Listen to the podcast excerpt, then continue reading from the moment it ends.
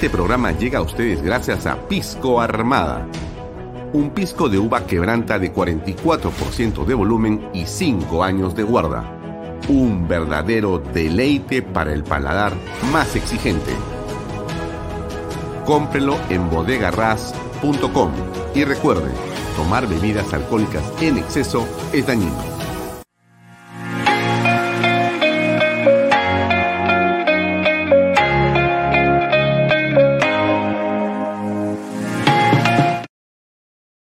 Coldwell Banker Realty Bienes Raíces. Para invertir o vender bienes raíces en Miami, Florida, Coldwell Banker. Coldwell Banker, la número uno hace 23 años en Estados Unidos y la número uno en Florida con más de 12 billones en ventas. Comuníquese con Jimena Prele al WhatsApp 001-305-904-0631. Coldwell Banker Realty, bienes raíces. Delop.pe Somos especialistas en transporte de carga regular. Transporte de concentrados de mineral. También transportamos material y residuos peligrosos. Y diseño y construcción en todo el Perú. Ubíquenos en nuestra web de lob.pe. En el año 2022, el anuncio del inicio de la construcción de siete proyectos mineros marcará la pauta para el crecimiento económico del país. Así, Expo Mina Perú avanza impulsando las transacciones comerciales de la gran industria minera y sus proveedores. Participa con nosotros en la Gran Feria Minera de Lima, que abrirá sus puertas del 27 al 29 de abril y será presidida por Víctor Govitz, de compañía minera Antamina. No dejes pasar la oportunidad de presentar tus productos y servicios al sector más importante de la reactivación económica. Presentaremos la conferencia Internacional de Minería y el Congreso Latinoamericano de Compradores Mineros. Separa tu stand en Expo Mina Perú y haz negocios con el sector minero. ¿Qué tal amigos? ¿Cómo están? Muy buenas tardes, mi nombre es Alfonso Valle Herrera. Como todos los días estamos aquí en Vaya Talks por Canal B, el canal del Bicentenario. Gracias por acompañarnos, gracias por seguirnos y muchas gracias por darnos like, por comentar, por compartir por ponernos estrellas también, por colaborar con nosotros a través de Patreon o por ser auspiciador de este programa. Somos un grupo de profesionales que estamos impulsando este esfuerzo, este proyecto y esta iniciativa que cada día tiene más seguidores y que tiene el respaldo de más auspiciadores. Por eso quiero en principio agradecer a todos los que nos están acompañando y que siguen confiando en este esfuerzo que estamos haciendo. Como ustedes saben, pueden seguirnos a través de mis redes sociales, Alfonso Valle Herrera, las redes sociales de Canal B, en la página web canalb.pe, en la aplicación eh, que pueden descargar también a su eh, celular o a su tablet o a su computadora. También nos pueden ver en directo a través de las redes sociales del diario Expreso, que se conecta con nosotros para transmitir todo aquello que estamos también nosotros produciendo desde aquí, desde Canal B. Y los días domingos pueden escuchar este programa a través de PBO Radio. Bien, eh, varias cosas que comentar. En las últimas horas, como usted seguramente ha escuchado o ha visto ya las noticias, el juez Manuel Chuyo ha decidido no dictar ninguna medida contra el señor Bruno Pacheco y los sobrinos del presidente de la República. Esto es importante, creemos que es muy importante, creemos que es central y por eso vale este comentario. Como usted sabe, eh, el caso que ha estado viendo el juez Manuel Chuyo era el caso de el puente Tarata. Y este puente Tarata había sido parte de supuestas negociaciones en las que participó el presidente de la República, los sobrinos, Bruno Pacheco, el señor Villaverde y otras personas más. Es decir, estamos en el centro de una de las más importantes situaciones anómalas y aparentemente delictivas en las que está inmersa este grupo de personas. En opinión, eh, no solamente de, digamos, varios eh, informes periodísticos, sino también ya de por lo menos dos colaboradores eficaces. Una, la señora Carerín López Arredondo. La otra, o el otro colaborador eficaz, no se tiene el nombre, pero en todo caso ha corroborado algunas de esas versiones de la señora Caroline López.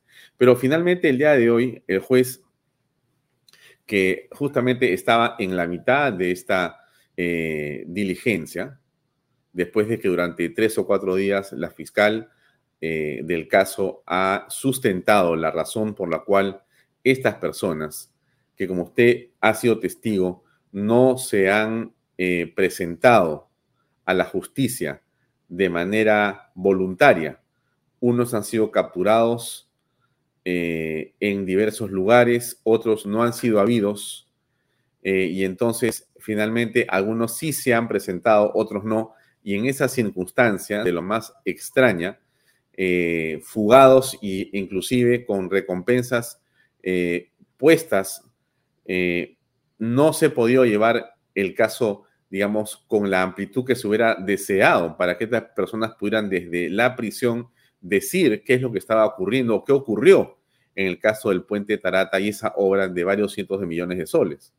Bueno, el hecho es de que la fiscal había pedido 36 meses de prisión preventiva para ellos.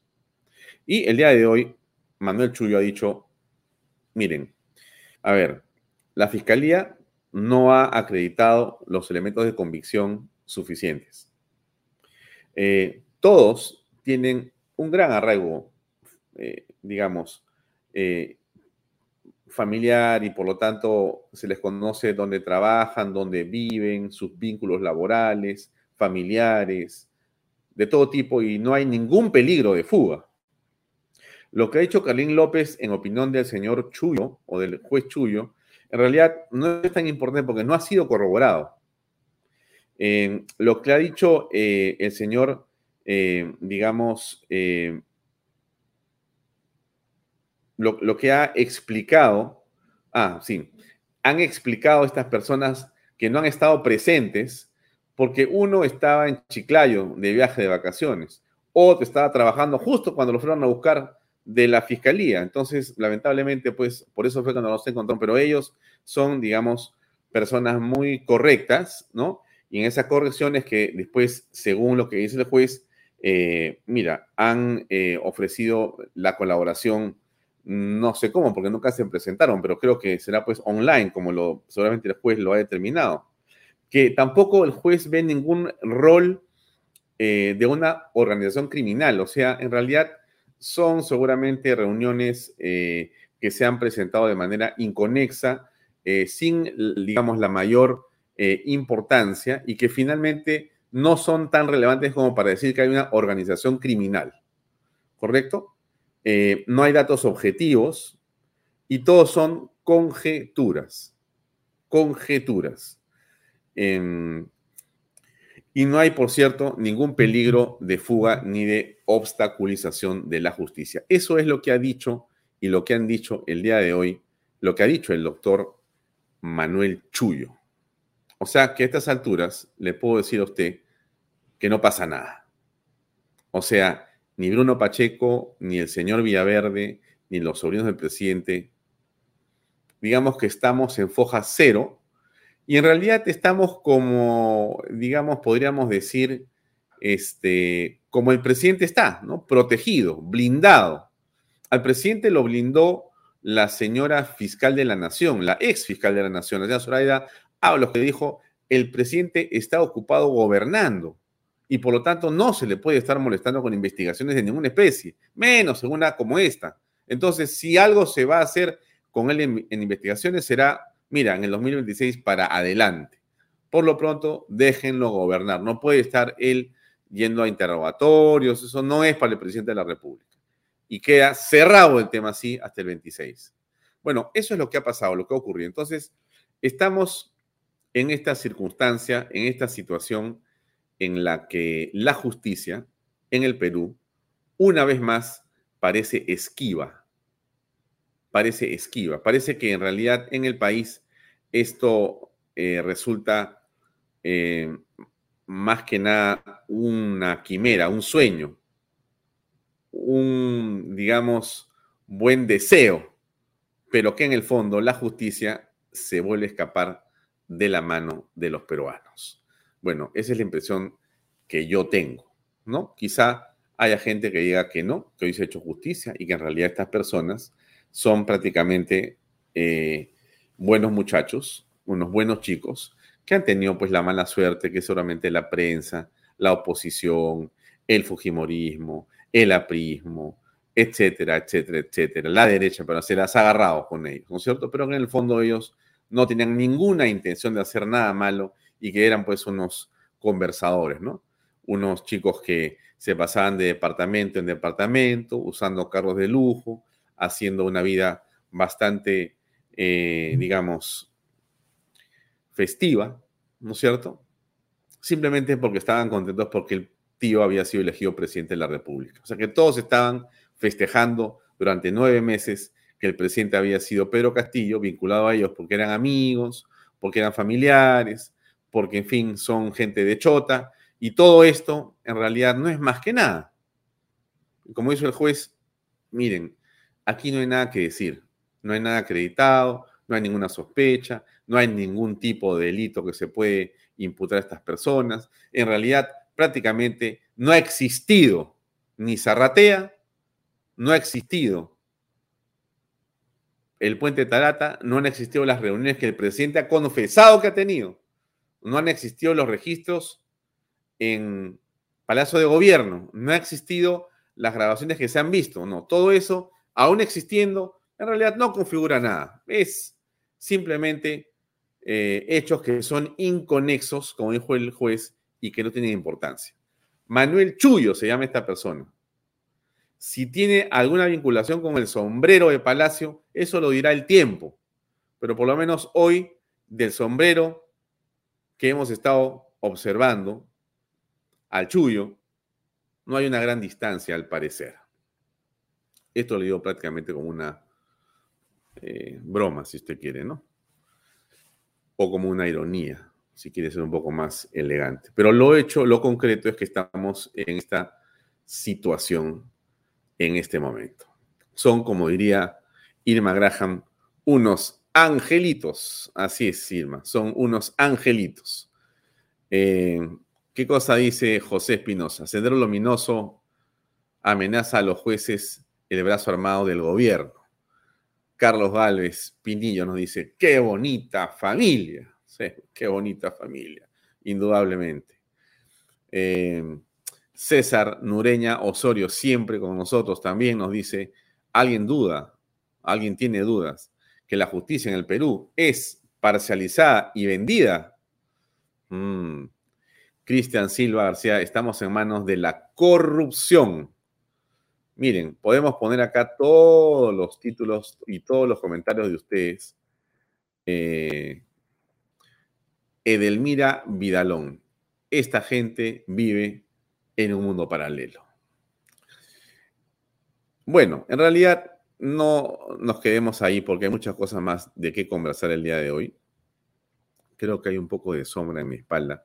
Déjenme ver si la puedo corregir porque la tecnología nos permite corregir todo lo que pasa acá. A veces a uno se le pasan y a veces uno lo puede corregir. Vamos a ver si es posible.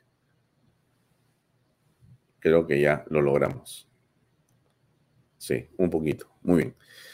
Entonces, regresamos al programa eh, para comentarles hoy algo importante. Tenemos como invitado el día de hoy a Alfredo Ferrero.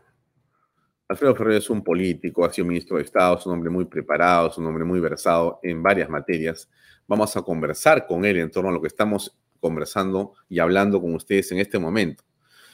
¿Es posible construir eh, un consenso para gobernar? Porque el presidente se quiere quedar. Dice, no hay ningún problema. Creo que no le entran balas. Nuevamente es una metáfora esto. Eh, y entonces el presidente se va a quedar ahí hasta el 2026, por lo menos. ¿No es cierto? Bueno, vamos a conversar eso con Alfredo Ferrero, pero a las siete y cuarto.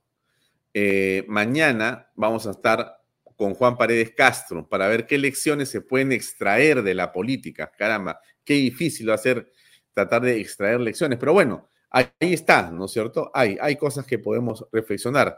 Em, esto está aquí porque hoy día, mejor dicho, hay enfoque de negocios, por si acaso, a las 8 eh, de la noche, terminando este programa. Hoy martes es enfoque de negocios, como todos los martes, ¿no? Y hoy día va a estar eh, con Jorge León Benavides, eh, Leslie Pasalacua, presidenta del gremio Retail y Distribución de la Cámara de Comercio de Lima, para hablar de la situación del retail peruano. Usted sabe lo que está pasando con los centros comerciales en el Perú. Usted sabe lo que está ocurriendo. Usted va a los centros comerciales. Ha habido up y down, subidas y bajadas, alegrías y tristezas. Parecía que se comenzaba, se va para atrás. Está en una situación con los alquileres, con eh, los aforos y en general eh, con una economía golpeada. Bueno, ¿qué cosa va a ocurrir y qué ocurre con los centros comerciales y con los retails?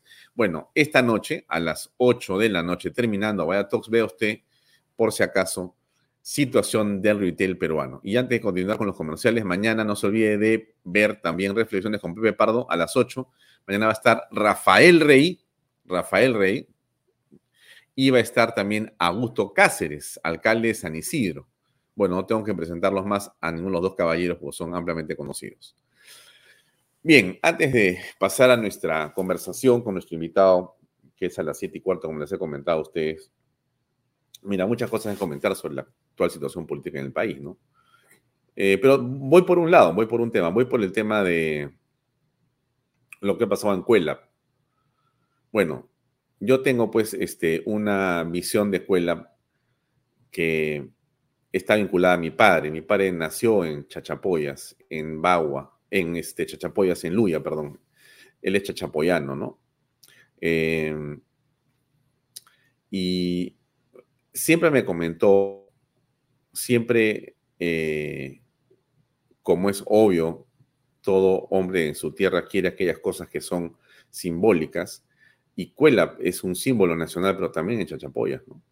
Yo nunca tuve la oportunidad de ir a Chespollas con él, tampoco ir a Cuela con mi padre, pero sí he ido a Cuela un par de veces en mi vida. Y realmente me he quedado impresionado. En una oportunidad tuve la suerte de llegar en un helicóptero, en otra llegué por tierra, pero ambas me ha sobrecogido la, digamos, eh, montaña donde se ha construido esta fortaleza y, digamos, las paredes circundantes, los muros perimétricos que eran gigantescos, ¿no? Gigantescos. No sé, creo que pueden haber sido de unos 15 metros, puede ser, o algo así, ¿no? Unos muros gigantescos. Y esto es lo que ha sufrido un enorme deterioro en las últimas horas. Es muy penoso, es muy penoso, es muy, muy, muy penoso. Lo que ocurre es que esto eh, podía ocurrir. Es como que, imagine usted, ¿no?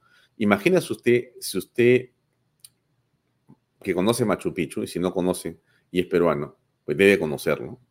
Bueno, yo he tenido también la oportunidad de estar en Machu Picchu seguramente unas, no sé, 25 veces, ¿no? Es espectacular. Nunca, nunca he ido, eh, el año nuevo lo he pasado ahí y nunca dejo de maravillarme cada vez que vuelvo a ver a Machu Picchu. Pero imagínense que una de las construcciones de Machu Picchu se caiga, ¿no? De esas paredes que existen, se destruya, ¿no? Em, bueno, ha pasado eso con, con Cuelap y eso es muy penoso. ¿Qué cosa decía el ministro? ¿no? El ministro es un campeón. ¿Qué cosa dice el ministro con respecto a esto? Cuando le preguntan, oye, ¿usted qué ha estado haciendo? ¿no? ¿Por qué es que ha ocurrido esto? Eh, él dice, no, no, no, en realidad esto este, ya sabíamos que venía, ya, está todo planificado. Bueno, a ver, escuchen. A los 11 días de haber asumido el cargo, declaró en emergencia Cuela, porque ya habían evidencias de que tanto la humedad y las lluvias y dos movimientos telúricos que habían habido en noviembre del 2021 y en febrero de este año hicieron que las estructuras de esta fortaleza tan importante para nuestro querido Perú y para la cultura de nuestro, país se vea eh, debilitada. No solamente declaramos en emergencia, sino hicimos transferencias para poder lograr el apuntalamiento y poder lograr algunos trabajos que nos permita darle sostenibilidad. Transferimos 140 mil soles a la unidad desconcentrada de eh, Amazonas para poder realizar estos trabajos y a la vez creamos un grupo de trabajo, ¿no es cierto?, de recuperación arqueológica de Cuela. Hemos venido avanzando, hemos venido trabajando, algo que en realidad por muchos años ha venido siendo abandonado, algo que solamente se ha fundamentado en estudios de consultorías, en teorías, que finalmente no llegaban a ningún tipo de solución. Hemos adoptado las medidas desde que inicié la gestión correspondientes para, para poder lograr que Cuela no se nos caiga. El día de mañana me estoy constituyendo a la zona, vamos a ir rumbo a Jaén, de Jaén vamos a llegar a la, localidad de Tingo en helicóptero y vamos a evidenciar y vamos a poder tomar nota de lo que efectivamente el grupo de trabajo que ya está constituido allá está realizando. Vamos a restaurar eh, Cuela como corresponde, vamos a recuperar esa parte de nuestra cultura que fue abandonada por muchísimos años y que el pueblo peruano esté tranquilo que el compromiso del gobierno del presidente Pedro Castillo con el Ministerio de Cultura está encaminado a poder recuperar Cuela. Cuela no se va a caer. Lo que está sucediendo en Cuela es absolutamente lamentable, obedece a desidias de años anteriores que hoy nos tenemos que poner en marcha a, tener que trabajar y a poder rescatar Cuela. Así que estamos ya desarrollando ese trabajo desde el mes de febrero y lo vamos a continuar con más fuerza porque Cuela es un patrimonio muy importante es Alejandro Salas, ¿no? Alejandro Salas es un campeón de la oratoria. Yo creo que es de lejos el ministro que mejor habla dentro del grupo de ministros que actualmente tiene Pedro Castillo. Es un candidato firme a ser primer ministro del Estado. Cuelap no se va a caer, dice, ¿no? Mm. Es interesante su... No sé por qué dijo eso, en verdad.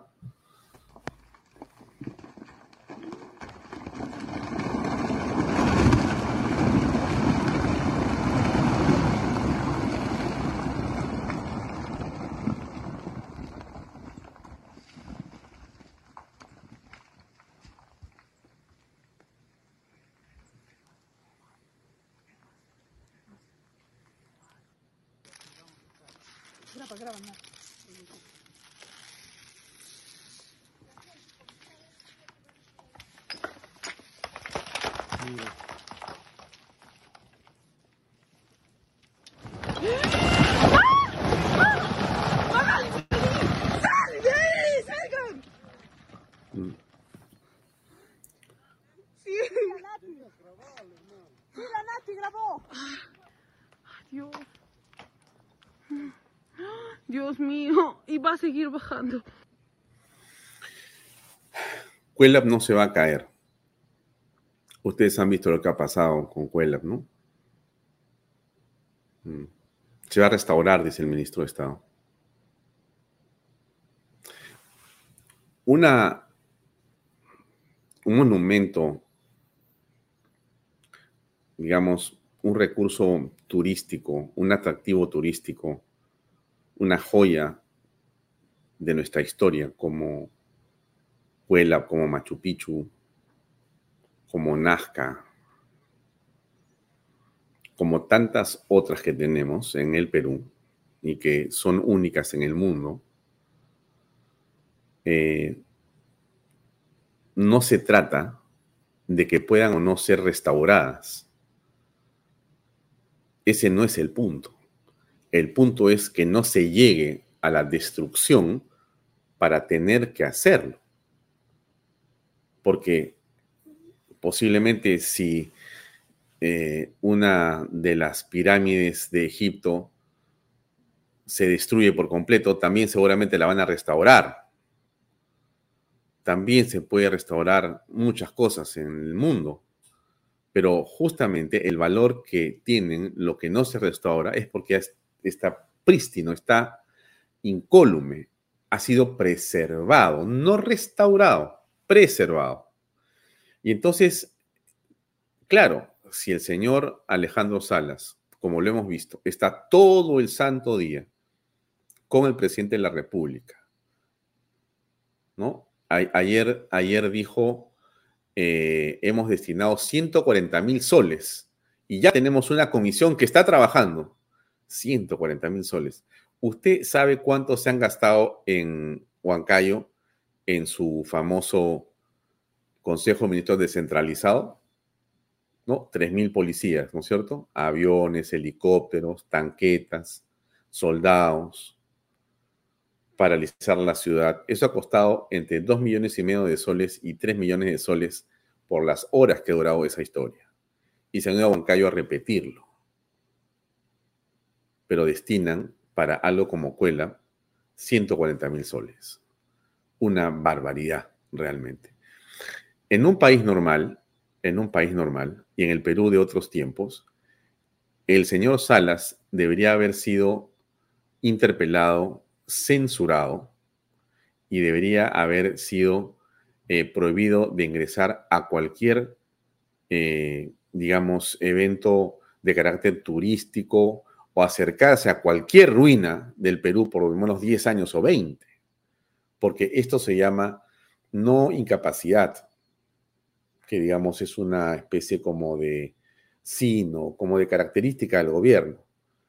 Esto es una irresponsabilidad y por lo tanto debería tener, por cierto, una eh, imputación de carácter penal sobre lo que ha ocurrido con Porque es su responsabilidad. Para eso uno es ministro. O sea, uno no es ministro para cobrar suelo, ni para andar en camiones o en vehículos o con motos y que la gente lo salude y hacer currículum. Eso no es el ministro de Estado. El ministro de Estado tiene que asumir los activos y los pasivos de su portafolio.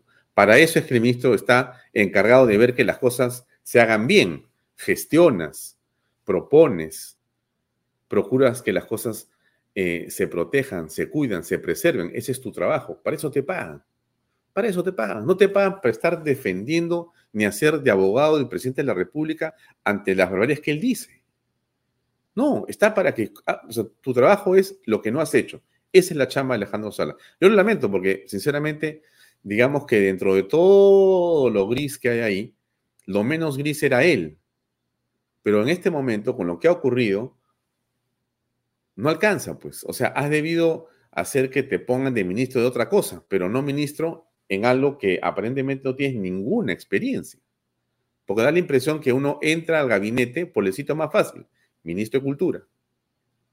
Porque las demás carteras son peligrosas, pero aquí lo que ha pasado es que evidentemente hay una responsabilidad del ministro de Estado, pero no existe nada. Miren, las cosas están, digamos, políticamente pésimamente mal en el Perú en este momento, pero muy mal. Y un ejemplo claro es lo que está pasando en este ministerio. Está pasando en diferentes partes, en economía, en el interior, en transportes y comunicaciones, en eh, los brevetes. O sea, bueno, podemos hablar los brevetes después cuatro horas, ¿no? Y no terminamos por entender qué está pasando en el gobierno. Bueno, mejor dicho, imaginamos lo que está pasando en el gobierno. Porque si los sobrinos y estos amigos del presidente, según el juez, son prácticamente unos angelitos, ellos regresan mañana a la chamba. O sea, no ha pasado nada. Aquí no ha pasado nada. Lo que hemos visto durante meses es nada, es una ilusión. Tú te lo has creído, porque en realidad no ha pasado nada. Bueno, así está la cosa, digamos, de, de complicada, de delicada, ¿no?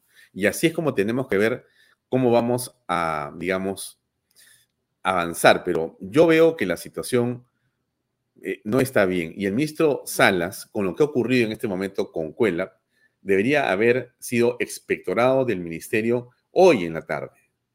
Pero no hay un solo congresista que tenga capacidad para poder decir o hacer nada. Absolutamente nada. Es más, ¿qué cosa ha dicho la señora Mari Carmen Alba? Nos vamos todos, ¿no es cierto? Nos vamos todos, nos vamos todos. ¿Y qué os ha dicho Boluarte? Porque Dina Boluarte, la cantante, eh, o mejor dicho, la primera ministra que funge, perdón, la ministra de, de Inclusión Social, que funge de cantante en sus ratos libres o en sus horas laborales, en fin, como fuera que sea, este, ha dicho que no, que no es así, que hay que calmarse un poco, ¿no? A ver, ¿qué dijo Dina Boluarte ahora sobre esto que dijo Mari Carmen Alba? Mari Carmen dijo, bueno, en realidad la cosa no está bien, el presidente está muy mal, entonces, ¿por qué no nos vamos todos? Ah, ya, elecciones generales.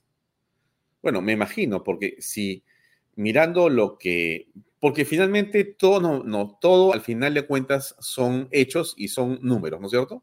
De alguna manera, ¿no? Ya, entonces, el presidente tiene una, digamos, desaprobación enorme, pero el Congreso tiene más desaprobación.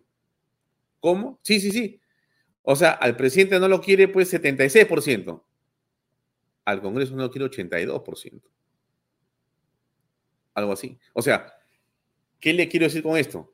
Que en realidad pues este, cada uno está peor que el otro, ¿no? Entonces, claro, Mari Carmen Alba dice, bueno, mira, bueno, por si acaso yo, como soy consciente, entonces yo voy a dar ejemplo y digo, mira, mejor nos vamos todos. No, no llego a entender bien esa posición de ella, ¿no? Porque eh, la gente puede decir que se vayan todos, esa es una cosa, pero ¿qué dice la presidenta del Congreso de la República del Perú? Como nos han desaprobado, entonces yo les digo que mejor nos eligen nuevamente. ¿Ese es el camino? O sea, ¿la democracia se va a resolver así? No sé, le pregunto a, ella, en el buen sentido de la palabra me refiero, ¿no? Claro, yo lo puedo pedir, usted lo puede pedir. Pero una cosa es que lo diga la presidenta del Congreso, ¿no es cierto? No, yo creo que tenemos que irnos todos. Bueno, allá hay un punto, allá hay un punto. Pero ¿qué dice Boluarte al respecto, ¿no? Dina Boluarte. Eso de la, de, la, de la presidenta del Congreso, igual, reitero, ¿no? Yo creo que hay que respetar la, la, constitución y la institucionalidad. Sin embargo, desde acá yo quiero llamar al Congreso también, si estamos en esta situación, en este estadio de crisis política en el país, es porque eh, han habido confrontaciones innecesarias desde el Congreso. Eh, no nos tenemos casi como 25 proyectos de ley que están allí, que no las ponen en agenda si ellos son los que tienen que dar las leyes a favor del pueblo y el Ejecutivo le está proponiendo estas leyes que favorecen no a un, a un ente particular, sino favorece a la población peruana, entonces que los pongan en agenda y que discutan, en vez de estar teniendo como agenda única vacancia o interpelación o censura a los ministros. Por favor, yo creo que si nos ponemos de acuerdo, todos, todos, Congreso, Ejecutivo, sociedad, colegios eh, profesionales, todos, el Perú puede salir adelante. Y, todos tenemos que abrazar esa fe. La fe dice mueve montañas, entonces no perdamos la fe, más ahora que estamos en Semana Santa, hagamos una reflexión y apostemos por el Perú. la señora Boluarte es realmente una maravilla. Este, no hay actos de contrición, no hay perdón. Y en este caso el gobierno no tiene el mínimo eh, acto de transparencia con respecto de nada. El presidente de la República solamente sabe correrse de la prensa. Súmitos de Estado más o menos hacen lo mismo.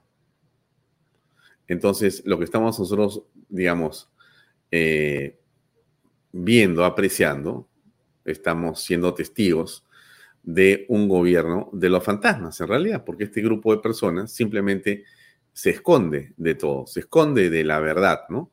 Y este, no le entran balas, otra vez hablo metafóricamente, por si acaso van a pensar que quiero meterle bala a alguien. Eh, pero es así como, como están las cosas. Ahora, y frente a esto, miren, porque son de una incompetencia eh, realmente de campeonato, ¿no? El día de hoy estaba escuchando a Fortunata Palomino. ¿Quién es Fortunata Palomino? Ella es eh, una dirigente de los comedores populares. Bueno, a ver, usted sabe más o menos lo que es un comedor popular, ¿no es cierto? Cuando hay un comedor popular es porque la situación eh, de esa circunscripción, ese barrio, es realmente con personas que tienen una situación económica realmente muy complicada.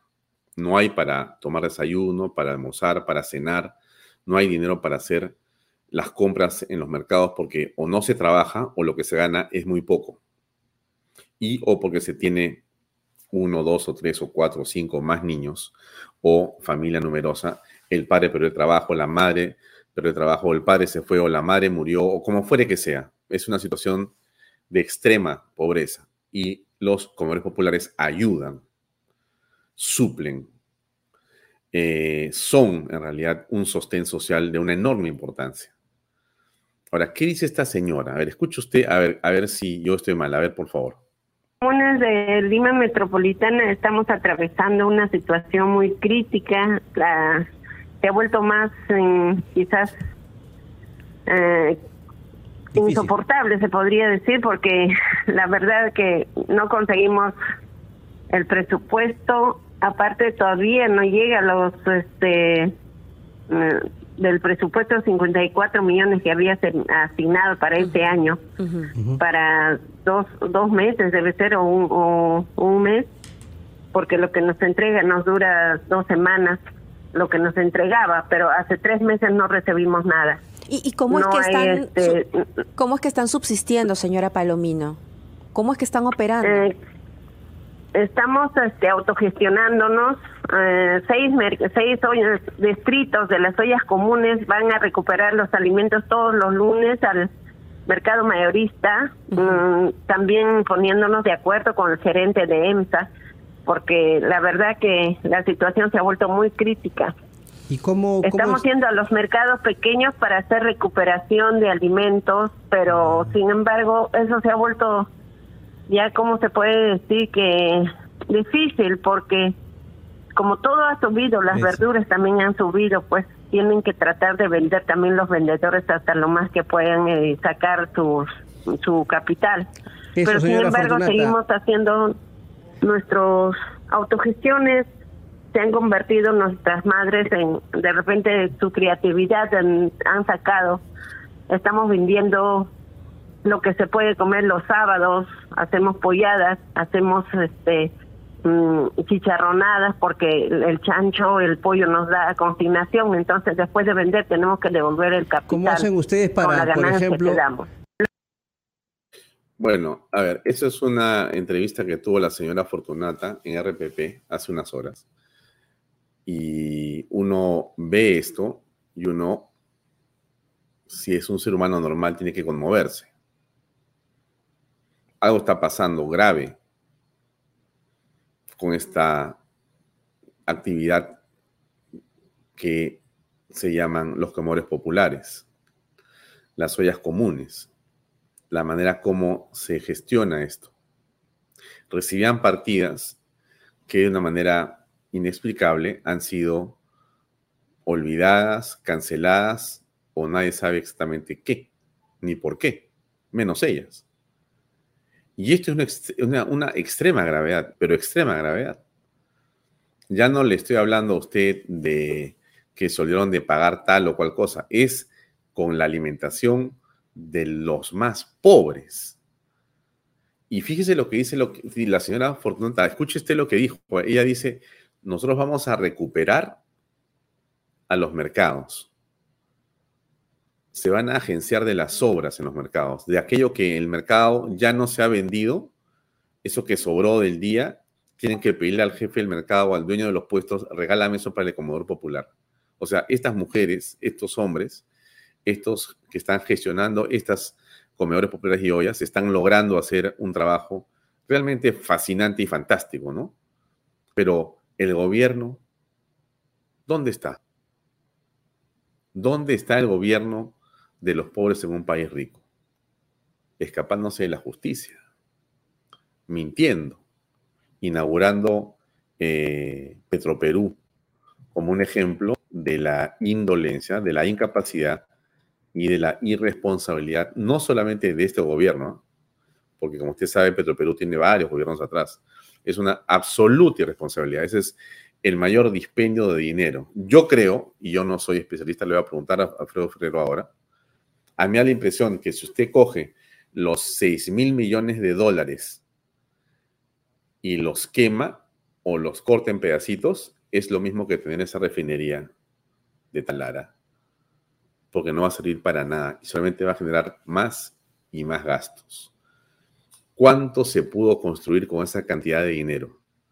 ¿Usted se imagina eh, lo que el Perú pudo tener o podría tener hoy con 6 mil millones de dólares.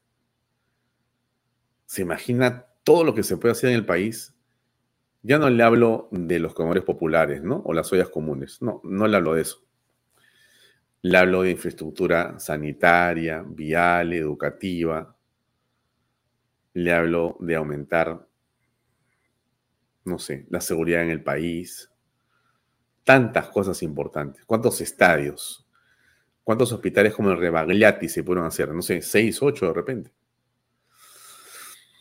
Ese es el problema, pues. El problema que tenemos en el Perú es que las decisiones están en manos de personas que eh, al tomarlas de manera errónea y equivocada, no es solamente, como yo le digo aquí a usted hace rato, no es solamente que la toman y hacen mal su trabajo, sino que esa decisión nos causa un perjuicio enorme, enorme, por lo que se deja de hacer bien, por lo que se hace mal con el dinero, por, por imaginando que no son corruptos, ¿no? Solamente que son incapaces. Ya con eso provocaría realmente eh, más de un alarido o de un grito, más de una marcha, más de una revuelta, quizás hasta una revolución. Bien, no hablo más y más bien vamos a hablar ahora con Alfredo Ferrero, que ya se encuentra conectado con nosotros para preguntarle qué piensa él de todo esto. De repente yo estoy exagerando. A veces uno exagera, ¿no? Uno lee noticias y las mira con cierto, digamos, sesgo. Pero Alfredo, en realidad, este, no tiene que pensar como este programa para nada, ¿no? Y, y justamente lo hemos invitado por eso. Así que le quiero preguntar a Alfredo qué piensa en principio de la figura que estamos viendo en general en el país y después nos metemos a ver en los detalles concretamente. Acá está con nosotros. Alfredo, ¿cómo estás? Muy buenas noches. ¿Cómo te va? Hola, Alfonso, ¿cómo estás? Encantado de estar con ustedes. Gracias por la invitación. ¿Te escucha bien? Sí, te escucho perfecto. Gracias por acompañarme, Alfredo, esta noche. Bueno, te pregunto eh, lo que dije hace un minuto, ¿no? ¿Cuál, es tu visión de las cosas en este momento? Antes de entrar a ver el detalle o del IGB o del Congreso o de los jueces que dejan libres a las personas que altamente son sospechosas, o del presidente, o de Petroperú, o de las AFP, o de los oligopolios, o de todo eso. Tú, tú estás en una serie de, digamos, espacios donde ves inversiones, oportunidades, ves políticas públicas, analizas lo que está pasando en el país. ¿Cómo aprecias en este momento lo que ocurre en nuestra patria? bueno, Alfonso, lo primero que habría que analizar es al país en términos macro, ¿no? Para después entrar al detalle específico de una serie de temas que lamentablemente ninguno está funcionando bien. Pero a nivel macro, el país está en una situación de parálisis, de caos, eh, y yo diría que estamos, no hay gobierno simplemente, hay ni siquiera de gobierno, porque es un gobierno que no sabe ni siquiera qué hacer. No, no solamente el presidente ha demostrado incapacidad para ejercer la función de presidente para la cual fue elegido, entre comillas, sino que además parece que él no reconoce su propia incapacidad o ignorancia porque una persona que no tiene los talentos suficientes o los conocimientos suficientes y el presidente no tiene que tener todos los talentos ni todos los conocimientos, se preocupa de convocar a gente que pueda suplir esas falencias, que pueda complementar habilidades que tal vez uno no tenga, como hace un buen gerente de una empresa, como hace un buen presidente en un país. Eh, eh, él no tiene que saber todo. Él tiene que liderar una gestión y esa liderazgo gestión implica la convocatoria a gente adecuada para los distintos, distintas carteras.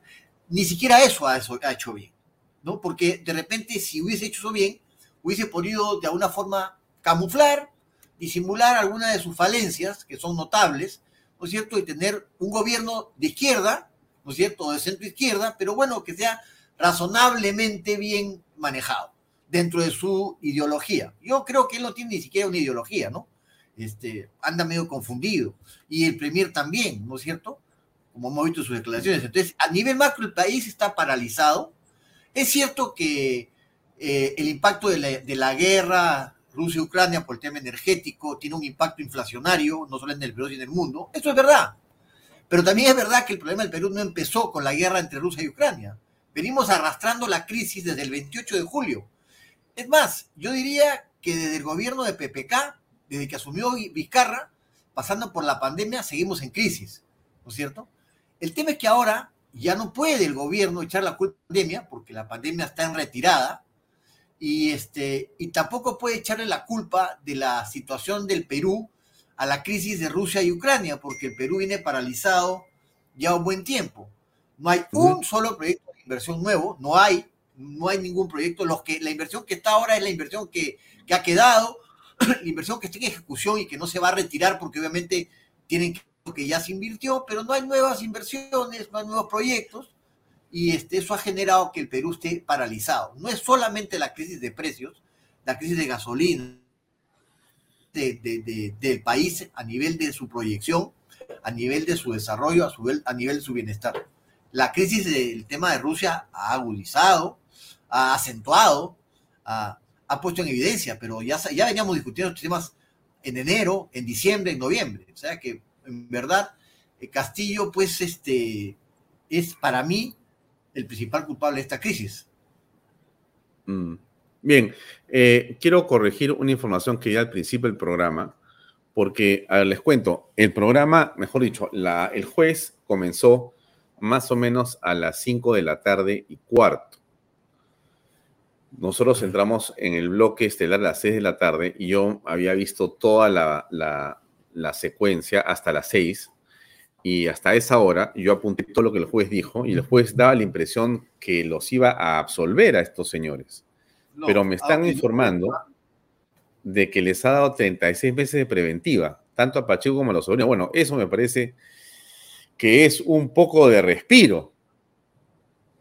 ¿No? Claro, no están habidos, o sea, que no están eh, en este momento detenidos. Eh, se, va a pedir 36 meses, o sea, el juez ha aceptado los 36 meses de preventiva, como dice Armando Campos y como me han comentado a mí. Bueno, en fin, quería comentar eso, eh, estimado Alfredo, para, para que quede claro lo que está ocurriendo. En todo caso, ¿qué opinión te merece que el juez Manuel Chullo haya dicho hoy día finalmente que van estos señores detenidos preventivamente? ¿Qué te opinión te, parece? ¿Qué te parece eso? Obviamente me, me, parece que está bien porque por menos han ido otros a prisión preventiva y estos señores eh, que no dan la cara, que están desaparecidos, tendrán que aclarar todas las imputaciones a las que se han sido afectos, ¿no? Este, mm. Y además de esto, probablemente o posiblemente o tal vez tendríamos alguno de estas personas que tendrá que, pues, que, que hablar, y eso significa tener mayor información respecto de qué otros personajes que realmente tienen el poder, porque ni, ni Pacheco ni los sobrinos tienen el poder, ¿no? Eh, están ahí colocados por alguien y, cumpliendo los favores de alguien, porque no tienen, no son funcionarios públicos, no tienen un cargo específico y por lo tanto están ahí, digamos así, representando a alguien, actuando en, función de alguien o, teniendo poderes, digamos, simulados de alguien, ¿no? Porque no tienen cargo público. Por lo tanto, eh, creo que ahora podría haberse una oportunidad para la colaboración eficaz, ¿no? Al ver que ellos mm. están implicados en estos temas y que si no hablan nada y no dicen nada, van a ser ellos los responsables o los, los que han cometido el delito por este, haberse puesto de acuerdo para obras públicas con dinero del sector público. Entonces, hay que ver qué pasa después de esta, de esta decisión judicial que creo que es buena en el contexto que estamos. Sí. Ahora, Alfredo, en torno a, para empezar por ese lado, ¿no? Eh, tú has sido ministro de Estado y has estado, por lo tanto, eh, vinculado a una cartera, a presupuestos, a consejos de ministros, a decisiones, pero también has estado vinculado a eh, transparencia y a una serie de controles porque hay que manejar dineros públicos y hay que ser escrupuloso con todo. Y entonces yo te preguntaría ahora, con tu experiencia, y entonces donde estamos parados en este momento en el país con este gobierno tan complejo, tan difícil de, entender, eh, por todos lados hay problemas de escándalos, de corrupción, Alfredo. Entonces, yo te pregunto a ti, ¿tú eh, cómo aprecias eso donde no es simplemente que son eh, personas que el presidente llevó, sino es el presidente, según la fiscalía y la tesis fiscal, que es la cabeza de una maraña de corruptelas dentro del Estado. Bueno, ¿cómo eso tú lo aprecias? Y la pregunta es siguiente es, ¿cómo eso hace difícil el gobierno la generación de confianza y en general el manejo de la cosa pública? Primero que creo que cuando este gobierno termina, termine, ¿no es cierto? Ya sea que termine porque cumple el periodo que parece difícil dado el escenario que estamos viviendo, o termine por, por renuncia o por vacancia, se va a abrir una serie de investigaciones muy serias eh, respecto no solamente del presidente, sino creo que de los ministros. Porque corrupción también para, para en, mi, opinión, es el nombramiento de personas inocuas o inadecuadas en puestos claves. Si tú nombras a alguien que no tiene los requisitos ni la preparación para ejercer la función pública, eso también es un acto de corrupción, porque son dinero público con los que se pagan sus sueldos. Y si no está preparado, entonces en realidad hay un problema, ¿no?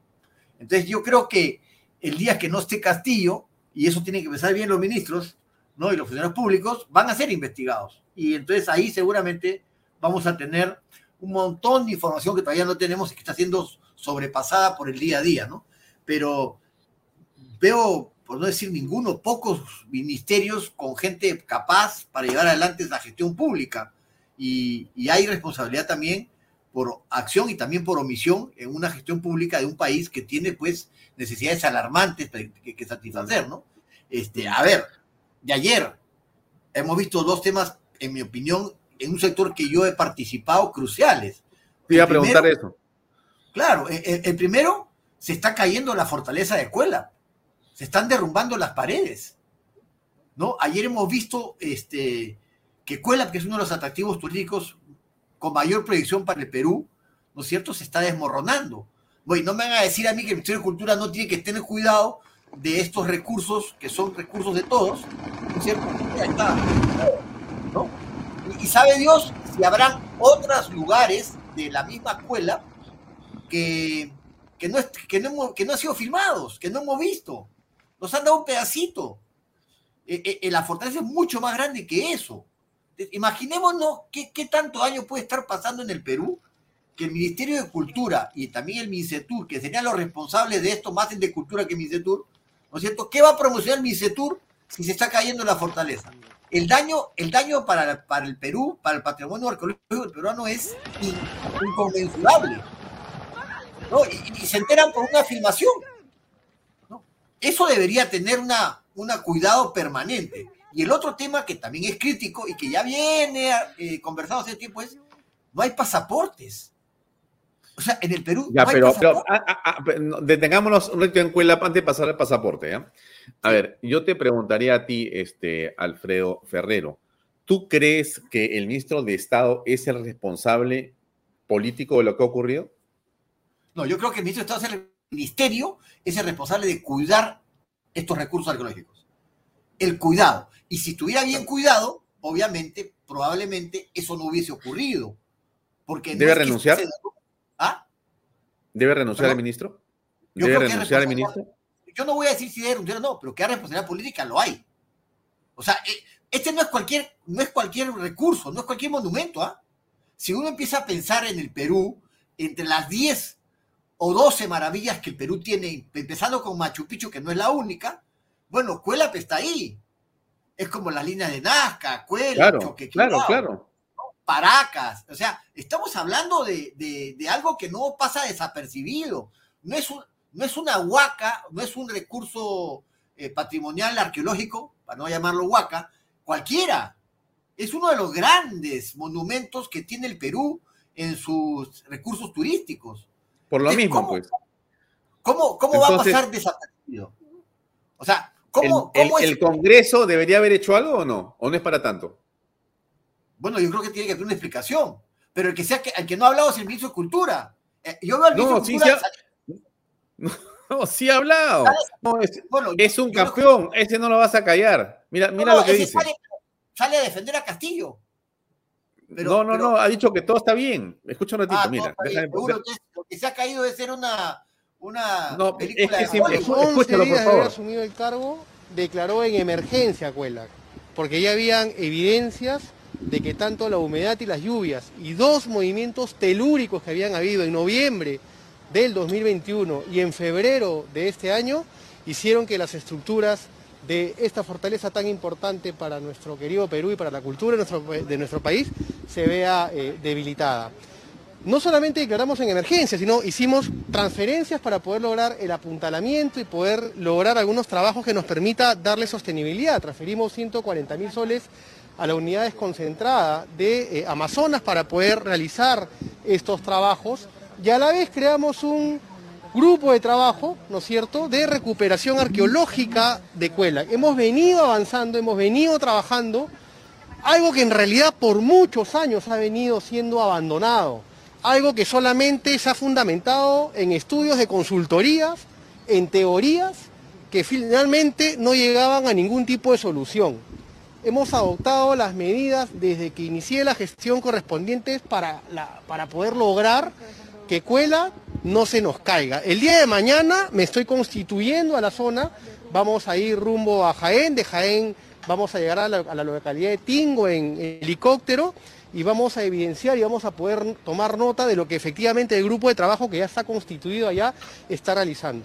Vamos a restaurar eh, Cuela como corresponde, vamos a recuperar esa parte de nuestra cultura que fue abandonada por muchísimos años y que el pueblo peruano esté tranquilo que el compromiso del gobierno del presidente Pedro Castillo con el Ministerio de Cultura está encaminado a poder recuperar Cuela. Cuela no se va a caer. Lo que está sucediendo en Cuela es absolutamente lamentable, obedece a desidias de años anteriores que hoy nos tenemos que poner en marcha a, tener que trabajar y a poder rescatar Cuela. Así que estamos ya desarrollando ese trabajo desde el mes de febrero y lo vamos a continuar con más fuerza porque Cuela es un patrimonio muy importante. Bueno, ¿qué piensas? Eh, a ver, Alfonso, en primer lugar creo que este es el ministro que mejor habla. Sí, claro, de lejos. Lo que tiene es locuacidad. Y también, tan, tan, habla también que sale a defender al presidente. Dentro de el de Misetur, él y algún otro por ahí, y ahí están. Ese es el, trío. ¿no? ¿Cuál es mi opinión? En primer lugar, el Perú es un país que está ubicado en una zona de, de temblores y terremotos desde siempre. De lluvias desde siempre. Por lo tanto, que se caiga en este momento implica que hay un descuido del Ministerio de Cultura. Por eso yo hablo de la institución, del Ministerio de Cultura. Exactamente a dónde apuntar la placa, si es este ministro o los anteriores, habrá que ver. Pero definitivamente lo que está diciendo que ha, tomado las, las precauciones del caso, tendrá que demostrarlo. Lo concreto es que se está desmoronando. Lo concreto es que se han caído las paredes. Y no sabemos, reitero, esto ha sido filmado no por el ministerio, esto ha sido filmado por una persona que estaba en la zona es muy probable, muy probable que existan, miren, que existan otros lugares de la fortaleza que también han sufrido estos desperfectos. Entonces, miren, miren, y no es poco. Ya. Son varios derrumbes. Ya, por eso, yo, yo pregunto, ¿y la fortaleza, usted le, le da la circunferencia? Eh, ¿Esto sigue así? Probablemente hay mucho más derrumbado de lo que se ha filmado. Entonces, primero que el ministro tiene que dar explicaciones de, de los daños ocasionados, de lo que se ha generado y de cómo va a hacer para reparar la fortaleza. Este daño arqueológico es, inconmensurable. O sea, este es un monumento histórico para el Perú y para el patrimonio de la humanidad. No estamos hablando de cualquier cosa. No, no, entonces, por eso, por eso reitero, sus palabras tienen que estar comprobadas. Primero, ¿qué acciones ha hecho desde que asumió? Si estaba informado, ¿qué actuó? 120 mil soles, dijo, no sé cuánto dijo, no sé cuántos miles iba a poner. 140 mil soles. Bueno, eso no le va a alcanzar para levantar esa pared. No puede, pero, se gastan 3 millones en hacer el Consejo de Ministros en Huancayo. Y acá, imagínate. Se gasta 6 mil millones para, para Petroperú, para la refinería, y se nos están cayendo los monumentos, ¿no? Entonces, claro, ahora va a ser el ping-pong, debe echar la culpa a los anteriores ministros de Cultura. Dentro de esos ministros ha estado también Salvador del Solar, recordemos. Ha sido ministro de Cultura. O sea, habrá que ver la, lista de los ministros, a ver qué cosas hicieron. ¿no? Porque Francesco Petrosi también. ¿Ah? Claro, claro. y la gran... Petrosi también. Por supuesto, la gran responsabilidad de este ministerio es justamente la preservación de los recursos arqueológicos peruanos. Y justamente se ha caído eh, Cuela, ¿no? Entonces, Vamos a ver cómo está el ping-pong entre este ministro y los anteriores, pero aquí alguien tiene que ser responsable, porque no, no, digan que estamos en zona sísmica, eso ya lo sabemos. Que llueve, eso lo sabemos. O sea, esa, lo que él ha mencionado es algo que todos conocemos desde siempre. No es una novedad, no es que ha ocurrido algo diferente, un sismo de determinada envergadura, que uno diga, uy, esto ha sido extraordinario. No, estamos en sismo siempre, menores o mayores, lluvias hay siempre en esta época del año, por lo tanto no hay, no hay ningún evento diferente de lo que nuestra geografía, de, que nuestro clima determina anualmente. Eso no es una excusa mm. para que se caigan las paredes de, de Cuela o Choquequirao o lo que fuera, ¿no? Mm, ya. Bien, ahora te quiero preguntar por los pasaportes, porque esto era, a ver, en el Perú este, mi estimado Alfredo, y tú no me vas a dejar mentir, habíamos superado estas cosas. Teníamos brevetes, pasaportes, pero casi en algunas horas y minutos, sin cola, de una manera automática, moderna, espectacular. Ahora, de repente hemos entrado en un nuevo escenario en el cual no hay brevetes, se demoran seis meses en dártelo, eh, no hay pasaportes ni siquiera en el aeropuerto, pierdes vuelos porque no tienes cómo renovar el pasaporte. Entonces, ¿qué cosa está pasando? Antes que me contestes, una breve pausa comercial y regresamos, por favor, Alfredo. Adelante. Invierta en terrenos en Paracas con los portales, ubicados a solo 25 minutos del aeropuerto de Pisco y ahora a muy poco tiempo de Lima por la nueva autopista. Por eso los terrenos aquí se revalorizan rápidamente. Regístrese y aproveche las ofertas online. PBM Plus, proteínas, vitaminas y minerales y ahora también con HMB, recuerde, vainilla y chocolate. No olvide que el ejercicio favorece su sistema inmune y que una buena alimentación es su mejor defensa. Compre PBM en boticas y farmacias a nivel nacional. Para más información, visite la web pbmplus.p y sígalos en Facebook y en Instagram. Delop, especialistas en transporte de carga regular transporte de concentrado de mineral. También transportan material y residuos peligrosos y diseño y construcción en todo el Perú. Entra a la página web de lo.p. Pisco puro armada, pisco de uva quebranta de 44% de volumen y 5 años de guarda. Un verdadero deleite para el paladar más exigente. Pisco puro armada, cómprelo en bodegarras.com. Y no se olvide que tomar bebidas alcohólicas, en, exceso es dañino. Es dañino. ¿Qué cosa ocurre con los pasaportes? Por favor. Bueno, absoluta negligencia en capacidad del gobierno. Este gobierno no tiene un mes, tiene nueve meses de gestión.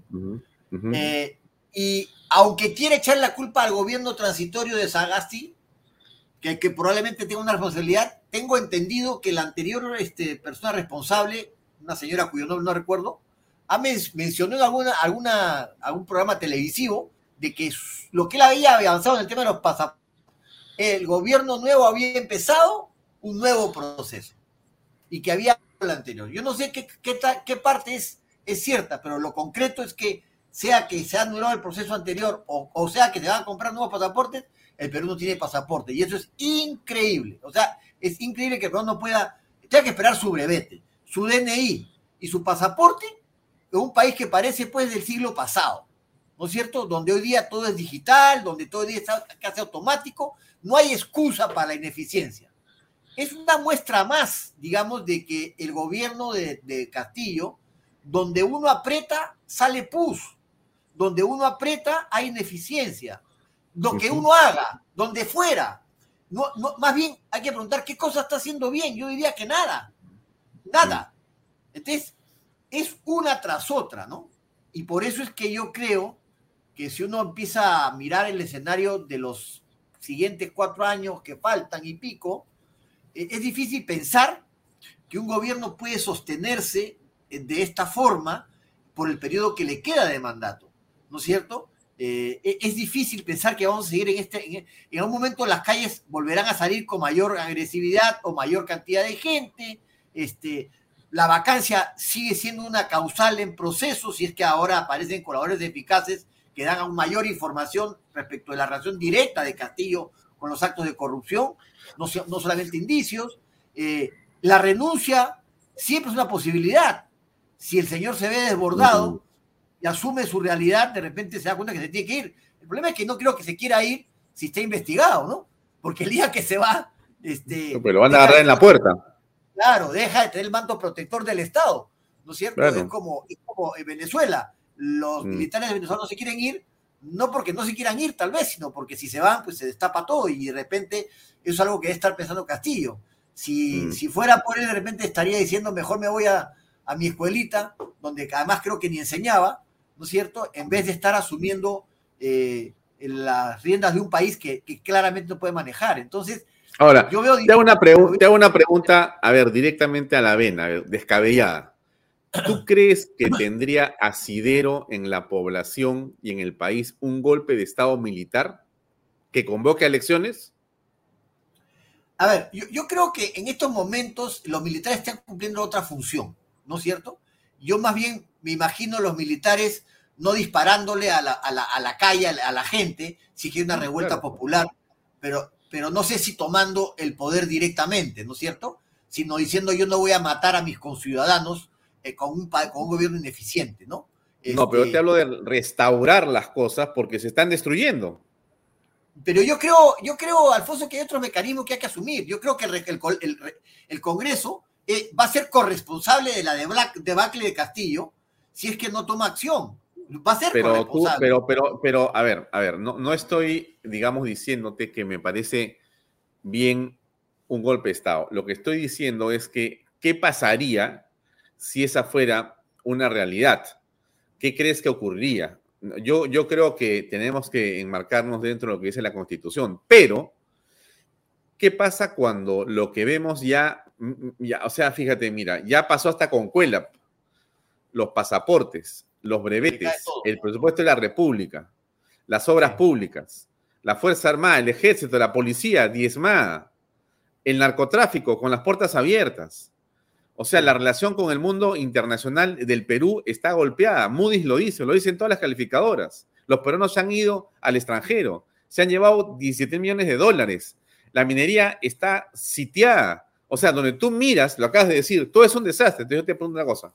¿No es acaso la Fuerza Armada la institución tutelar de la nación que tendría que, podría ser en la cabeza de alguno de estos jerarcas, decir, bueno, vamos a poner orden en el país, se acabó. Castillo a su casa, y vamos a convocar a elecciones generales en seis meses. Hay un gobierno de seis meses que será, este, no hay congreso ni nada, se, van a se va a trabajar con otro tipo de normativa hasta que se recomponga el país en seis meses. Esa es la manera. Es, una posibilidad extrema, siempre es una posibilidad. No sé si hoy día hay alguien dentro de las Fuerzas Armadas que tenga la capacidad de liderazgo y aglutinar ese grado de consenso, porque cuando tiene un golpe de Estado, tiene que haber alguien que esté, digamos, que tenga liderazgo, ¿no? no, no sería mi, opción preferida realmente, ¿no? Eh, yo creo que hay otras variantes, ¿no? Pero claro, el peor escenario es que se quede Castillo cinco años, creo yo, como está, realmente, porque ni siquiera tiene propósito de enmienda. Ha tenido cuatro gabinetes y va por el quinto. O sea, es que no es que ha ido mejorando, ¿no? Y cada vez alguien mejor, ¿no? De repente los gabinetes tienen uno o dos razonablemente pasables para una tercera división en otro contexto, ¿no? y los demás no estarían ni, en la división, no saben jugar fútbol, simplemente, no, juegan otra cosa, ¿no? entonces, ni siquiera, porque uno diría, bueno, ya, el primer gabinete ya ha ido Bellido, pero no. Además, va a nombrar un quinto gabinete porque Torres no va a durar, ¿no es cierto? Es mi pronóstico que no va a durar, por más que el señor quiera durar, no va a durar, pero el gran problema que tiene Castillo ahora seguramente es, bueno, ya, se va Torres, y ahora ¿a quién voy a poner? a quién voy a poner y a quién voy a convocar. Castillo ha perdido no solamente la capacidad convocatoria, porque si él hubiese hecho un gabinete relativamente bueno al comienzo, convocando a gente capacitada, con experiencia y con conocimientos, y no pongo nombres acá, cualquiera que conozca el sector, hay muchas personas. Entonces hubiese podido arreglar un poco su gobierno, ¿no es cierto? Hubiese podido manejar al aparato público. Pero como no lo hizo, hoy día ser ministro es, es un desprestigio. Hoy día el título de ministro no vale nada. O sea, eh, en realidad, como tampoco vale nada el título de profesor, porque si ese es el profesor que tiene, dice profesor y ese es el que no sabe ni hablar español bien, pues también está desprestigiado. Entonces, hoy día no creo que sea muy fácil para, para, para Castillo, aunque que intente hacer una convocatoria de gente que pueda poner el pecho en esta coyuntura con un presidente como él. Ha perdido hasta la capacidad de Acá te pongo una pregunta de una televidente que te ha escuchado y te dice lo siguiente, ¿no? Ya, Ferrero, eso ya lo sabemos, bla, bla, bla. No más comentarios. ¿Qué soluciones das? Todos sabemos quién y qué y quiénes. A ver, ¿cuál es la salida de esta crisis? Primer lugar, ¿qué es la, salida? Primer lugar, tiene que irse Castillo, por la vía que fuera. renuncia, vacancia, lo que fuera. ya, ya, se va Castillo, dos. Porque la solución es sin Castillo, porque con Castillo vemos que no va a haber posibilidad. Lo segundo que habría que hacer es un agresivo proyecto de promoción de inversiones. Hay que no, no, no, no, no, espérate, espérate, ¿quién gobierna? Bueno, el presidente del Congreso. Ah, pero no, ¿y no se ha ido Dina Boluarte? Ah, es la vicepresidenta. Pues yo creo que se tienen que ir los dos. Y además. Ah, se van los dos para ti. O sea, renuncia Castillo y, Dina también lo hace por, amor, digamos, al país. No hay que postular, porque es funcionaria pública y no, no dio ni postular. ¿Ok? Entonces, y seguramente le están guardando su, su cajita de sorpresas. ¿Ok? Entonces, en realidad deberían irse los dos. Además, Boluarte dijo que se iba. Así que bueno, habrá que decirle, bueno, cumple tu palabra. ¿Ya? Entonces, asumiendo que se van los dos, entra la presidenta del Congreso, la actual, o, otro presidente del Congreso, y convoca elecciones en seis meses. En ese escenario, el Perú empieza a recuperar credibilidad. Pregunta, pregunta, pregunta, pregunta, pregunta, pregunta. ¿Qué elecciones? ¿Generales o solamente presidenciales? En mi opinión, deberían ser presidenciales. Porque yo creo que no hay por qué. ¿Tú te quedas con este Congreso?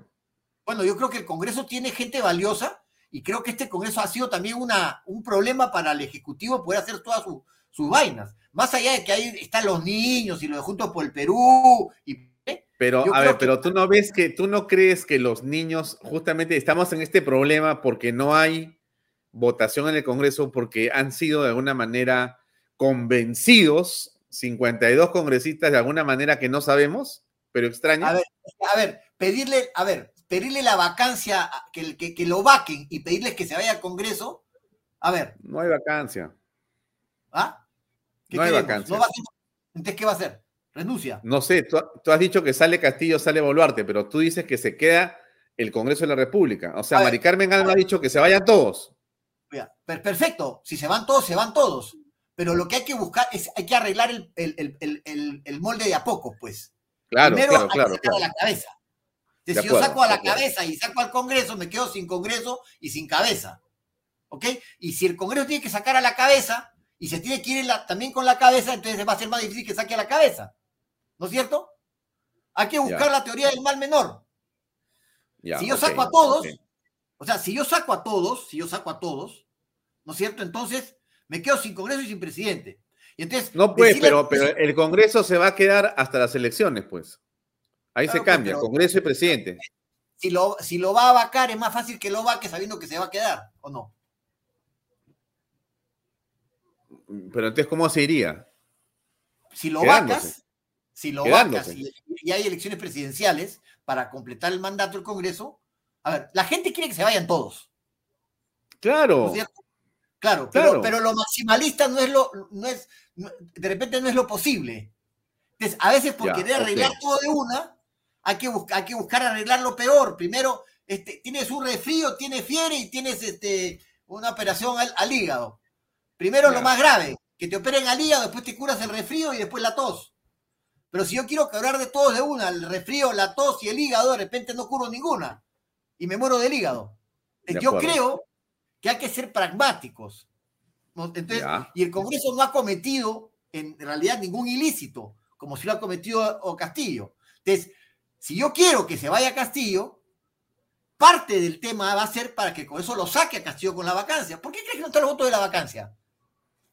No están porque obviamente los congresistas no se quieren ir, muchos de ellos. Y sin embargo, yo creo que hay un grupo de congresistas bastante buenos para este Congreso y otros. Y no me refiero solo a Quiabra, a quien conozco. Y no, pues, pero a ver, pero, pero a ver, pero un ratito. Espérate, está Barbarán, está este. Alfredo, Alfredo, Alfredo. Pero la democracia, el país, no puede pasar porque haya un puñado de congresistas buenos, pues. O sea, a estas alturas, lo que yo veo. No estoy defendiendo a los congresistas. Tú me estás diciendo que es lo ideal. Lo ideal es que se vayan todos. A ver, lo mediano, lo ideal, pero lo ideal puede ser enemigo de lo bueno. No, no, no, no, no, pero vamos a primero, no. A ver, tú tienes que darme una solución y te quedan 12 minutos para darme la solución. Ya, no me, no me, no palabres, dime, a ver, Ferrero, te estoy convocando para que arregles al país y salgamos adelante. ¿Cuál es tu solución, hermano? A ver, primero. La, primera que renuncie. Ya, imaginemos que renuncie el presidente. Ya. Y renuncia también Dina Boluarte. a ver, supongamos que renuncia a Boluarte, supongamos. Ya, ok, porque como no tienen sustento político, deciden irse los dos, correcto. Entonces, entra, entra la señora Mari Carmen Alán u otro presidente del Congreso y decide elecciones generales o solamente presidenciales. Eso sería lo ideal. Generales. Ese es ya, vamos por la idea primero. Generales, entonces, generales. Ya está. Desde seis meses hay elecciones generales. Sí, fin de año. Ya. Perfecto. Ya. Ahora, la pregunta es la siguiente, porque todos me lo están haciendo acá, me hacen el trabajo todos los, este, ¿cómo se llama? Los, televidentes de Vallato. ¿Cómo vamos a tener, cómo vamos a tener elecciones generales buenas, francas y transparentes, Alfredo, si tenemos el mismo JNE y el mismo eh, ONPE y etcétera, que ha despertado sospechas en la elección que pasó? Bueno, el Congreso puede remover al jurado de las elecciones y hacer una nueva convocatoria. Pero quieres arreglar todos los problemas del Perú en seis meses. Vamos a arreglar de a poco, porque entonces al final. No, no sé, pero la pregunta es: ¿tú crees que vamos a poder? Es que no vas a arreglarlo, pues. Por eso mismo. Entonces tienes que ir arreglando de a poco. Primero sal. ya, pero yo creo que. Sal del mal mayor. El mal mayor es. El mar mayor es Castillo.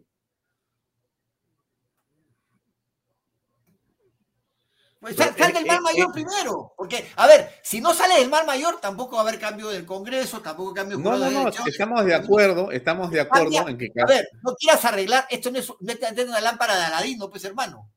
O sea, vas a frotar la lámpara y que todo se va a arreglar de una de una. Primero arregla los problemas más graves. Ándate primero a la cabeza. Esa cabeza es la principal problema de Perú. Y después vas atomizando o decantando en soluciones de coyuntura. Pero si no se va a Castillo, nada va a pasar, ¿ah? Ya, perfecto, pero si no, si se va a Castillo y no se va a Boluarte, para mí sigue siendo la misma cosa. Y lamentablemente, si no se va a Boluarte. tampoco eso. Bueno, claro, no, no, podemos saber, pues estamos especulando. Estamos podría, especulando. podría ser una. Yo creo que, yo creo que la Boluarte, con la que no estoy de acuerdo en nada, creo que es bastante más hábil que Castillo creo yo que, creo que es más, yo, yo creo que es bastante más estructurada, pero más beligerante y es más decidida. O sea que para mí, la señora Boluarte, con los caviares atrás, es nefasto para el país. Es, mi, impresión, ¿no? A ver, pero tú no, me, no, me, pongas en la posición de defender a Boluarte porque no puedo defenderle. No, no, no, no, para nada, para nada, para nada. estoy diciendo yo, o sea, e, el escenario, la beligerancia tiene que ver también contra quién estás parado al frente, ¿no? Una cosa es asumir el mandato el 28 de julio con 50%, de los votos y otra cosa es asumir un mandato, ¿no es cierto? Reemplazando un presidente que se va con 10% de aprobación y con un gobierno desgastado. O sea, no puede ser igual de beligerante en un contexto que en el otro. ¿No? Si, si yo fuera Boluarte y asumiría, tendría que bajarle un poco de, de, fuegos a mi discurso, plantear cosas más amigables, tener un gobierno que sea razonable eso haría yo, porque si Boluarte va a ir al choque, asumiendo que se quede, y yo creo que se debía ir, creo que va a, a perder. Y como no es, tan, no es tan incapaz como Castillo, creo que ella tendría una estrategia diferente. Y trataría de mantener la situación hasta el fin del mandato. Porque ir al choque con, cuando tienes 20% de aprobación o 5% de aprobación no es una estrategia inteligente. ¿Ok? La pregunta es, yo no creo que se vaya a ir Boluarte, porque no creo que quiera irse aunque haya prometido lo que haya prometido. Pero aún en el escenario que no quisiera que se quede Boluarte ni se quede Castillo, creo que Boluarte es mejor que Castillo. Sinceramente. Creo que Castillo es lo peor que nos ha podido pasar. No, no recuerdo un presidente tan malo como Castillo, y eso que hemos tenido bien malos, ¿ah? Pero, pero, perdóname. No, no, no, no, no. Pero acá hay una cosa que tú no estás viendo, discúlpame. Ella es vicepresidenta y está así como el presidente. Ella es su ministra y ha estado en todos sus gabinetes. Entonces, para mí, la señora Boluarte es tan o peor que el señor Castillo, pero, completamente. o sea, no hay punto. tú estás viendo la figurita y no estás viendo el trasfondo. A ver, ¿cuál es el trasfondo? yo no creo que se lleven bien, para empezar. Creo que están encontrados, pero se necesitan. ¿Por qué asumes que pues. se lleva bien? ¿No has visto el otro día que la ministra, la ministra de, Trabajo ni la saludó a Dina Boluarte en Huancayo? Esa es la de trabajo, esa es la de trabajo, es otra cosa. Pues, pero, pero por eso, o sea, hay fisuras. Tú no estás viendo las grietas, ni yo tampoco. Pero no asumas, no asumas que hay una relación buena. Yo creo que no hay una buena relación. Porque Castillo, con lo desconfiado que es, con lo desconfiado que es, debe estar recontra asustado de que la volverte le dé un zarpazo. Yo no creo que haya una relación amigable. No creo, ¿ah? me puedo equivocar, de repente son íntimos amigos. ¿No? Pero en el mundo ideal se deben ir los dos. En el mundo real tienes que ir haciendo control de daños, como se dice. Y el mayor daño es Castillo. Y ahí vemos cuáles son los otros daños que hay. Boluarte, los gabinetes, el Congreso para algunos. Pero si tú quieres arreglar todo en un momento, eh, pues te llámate Aladino, hermano. De repente Aladino con la lámpara lo arregle una, pero eso no va a pasar. Te tienes que ir arreglando los problemas de a pocos. El primer problema es mm. Castillo. De ahí veamos el segundo. Ya, Boluarte.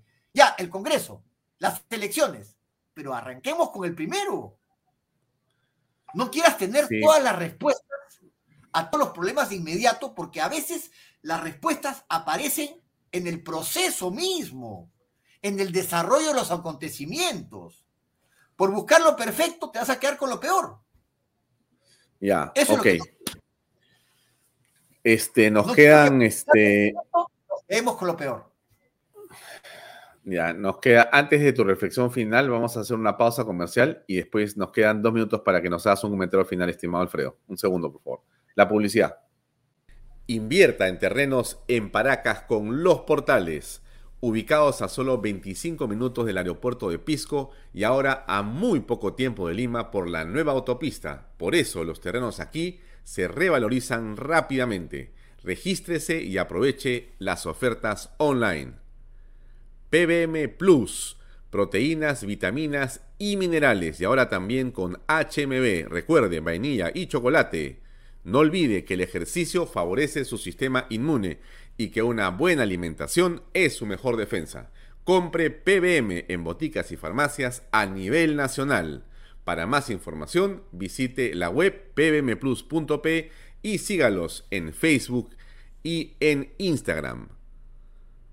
DELOP, especialistas en transporte de carga regular, transporte de concentrado de mineral, también transporta, material y residuos, peligrosos, y diseño y, construcción en todo el Perú. Entra a la página web DELOP.p. Pisco puro armada, pisco de uva quebranta de 44%, de volumen y 5 años de guarda. Un verdadero deleite para el paladar más exigente. Pisco Puro Armada, cómprelo en bodegarras.com.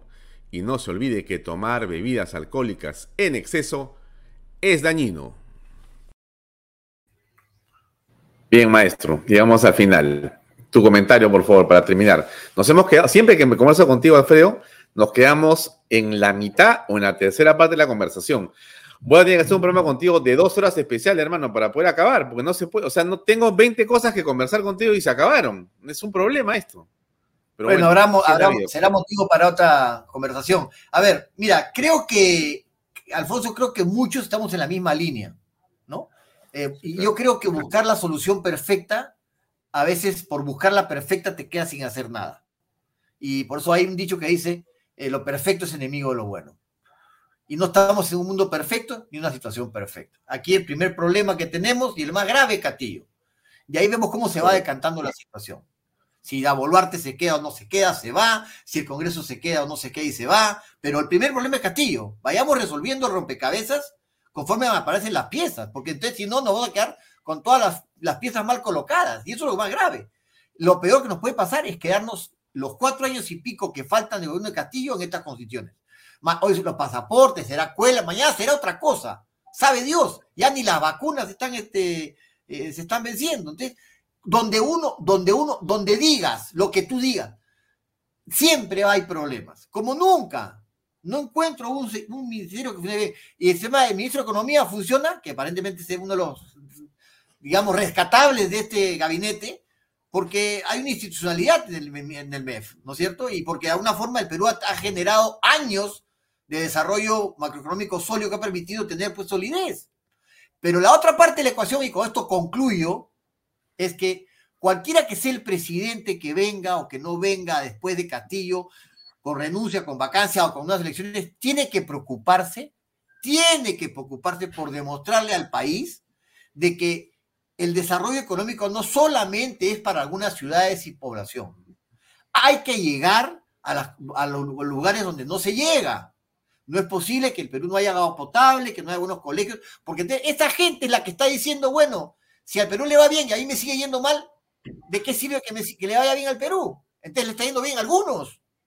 Y esa parte social de la economía de mercado es la que hay que avanzar en lo siguiente, en el siguiente gobierno, darle a la gente, preocuparnos realmente de esa gente, que tengan agua, que tengan colegios, que tengan electricidad. Eso, eso sí, ellos son los que han votado por Castillo y otros tantos que se han creído la película, ¿no es cierto? Pero no nos engañemos. El país mitad mitad, esa mitad mitad, por lo menos hay un porcentaje de 40% de la mitad mitad de que es gente que está desplazada. Para quienes el modelo económico que yo creo que es el mejor que existe, el único que funciona por, con base sólida, son cifras que para ellos no llegan a su mesa, no llega a su cañería, no llega a su colegio. esas cifras que las que tú y yo hablamos en todos los programas se quedan en ese círculo, en ese círculo que las ve, pero hay otra gente del Perú que no las siente. Hay que hacer que las cifras sean sentidas por la población menos favorecida para que entonces no tengamos el fantasma pues del comunismo, del chavismo, de las posiciones radicales que quieren más Estado, cuando ya sabemos que el Estado es un pésimo administrador, que no es ni siquiera capaz de manejar bien sus propias responsabilidades, como son la educación, la salud y la defensa del ciudadano. Así que bueno.